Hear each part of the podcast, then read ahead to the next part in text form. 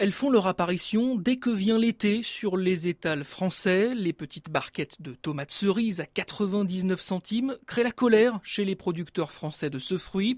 En cause, une concurrence déloyale, selon eux, avec le Maroc. Ces dernières années en France, les importations de tomates marocaines ont explosé, passant de 400 000 tonnes en 2021-2022 à près de 430 000 tonnes la saison dernière. En Europe, la France est le premier importateur de tomates marocaines. Elle en reçoit plus de la moitié, mais en réalité, une part importante est réexpédiée ailleurs.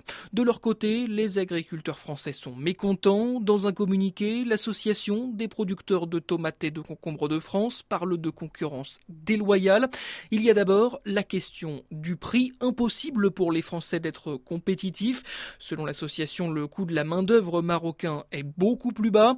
Pour l'employeur, cela revient à 98 centimes de l'heure contre plus de 12 euros en France, ce qui fait d'ailleurs de la main-d'œuvre hexagonale l'une des plus chères d'Europe.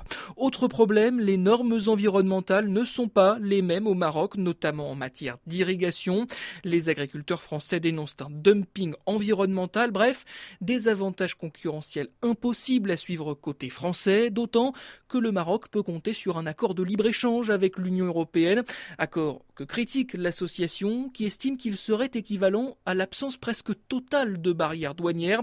Elle réclame donc un meilleur étiquetage des produits made in Morocco. Avant de conclure, il est grand temps que ces revendications aboutissent à des réformes concrètes au niveau européen.